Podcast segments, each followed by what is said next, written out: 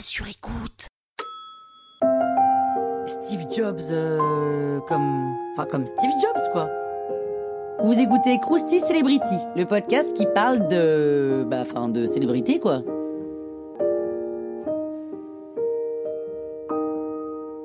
Steve Jobs naît le 24 février 1955 en Californie. Il est adopté par un couple d'Américains Paul et Clara Jobs. Il grandit le plus normalement possible et développe un intérêt complètement ouf pour l'électronique, mais pas la musique. Hein. Paul Jobs est alors machiniste dans une entreprise qui fabrique des lasers. Et Steve le regarde faire et apprend la base des travaux électroniques.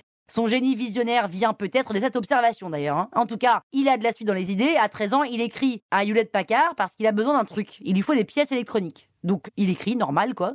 Et Hewlett Packard lui envoie et l'engage pour un petit job étudiant. Et durant ses études, Jobs rencontre un autre Steve, fan d'électronique, Steve Wozniak, et ils deviennent inséparables. Adolescent, il lâche ses cours qui l'ennuient et se forme en auditeur libre. Steve touche aux drogues, il adore l'expérience, il déclare même que sans elle, sa réussite ne serait pas la même. Bon, bref, ça, ça reste à voir, hein. je ne préconise pas ça. Quoi qu'il en soit, Steve, un peu décadent, part pour un voyage initiatique en Inde et à son retour, il est engagé, malgré sa dégaine un peu défaite, chez Atari. Bushnell, le patron, a compris le haut potentiel de Steve Jobs et il lui commande la fabrication d'un circuit imprimé du jeu Breakout. Le tour est joué en quelques jours, trop facile, les deux compères âgés seulement de 21 ans et 25 ans décident de monter leur boîte le 1er avril 1976 et Apple est né. Apple 1, c'est, selon la légende, pensé dans le garage de Steve Jobs. Apple 2 est commercialisé à grande échelle en 1978. Deux ans plus tard, Apple rentre en bourse et c'est le jackpot, 25 ans et multimillionnaire. Le Macintosh et sa souris naissent en 1984. Suite à des galères de pouvoir en interne et quelques échecs commerciaux, Steve Jobs est obligé de quitter sa propre boîte, mais pas de problème. Il retourne au feu et fonde Next Computer.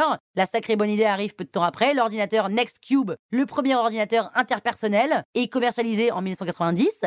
Steve Jobs est certain que ce produit va remplacer l'ordinateur personnel. Et pour la première fois, on peut partager de la voix, de l'image, des graphismes et de la vidéo dans un courriel.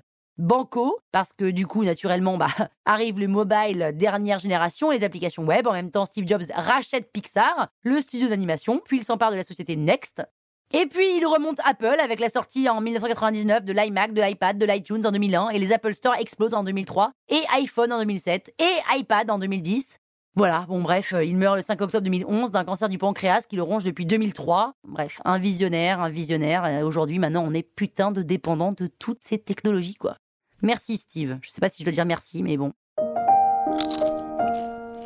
Croustille, hein? La toile sur écoute.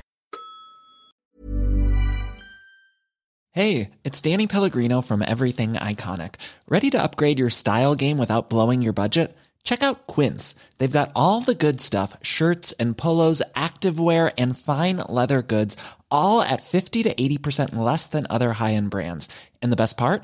They're all about safe, ethical, and responsible manufacturing. Get that luxury vibe without the luxury price tag. Hit up quince.com slash upgrade for free shipping and 365 day returns on your next order. That's quince.com slash upgrade.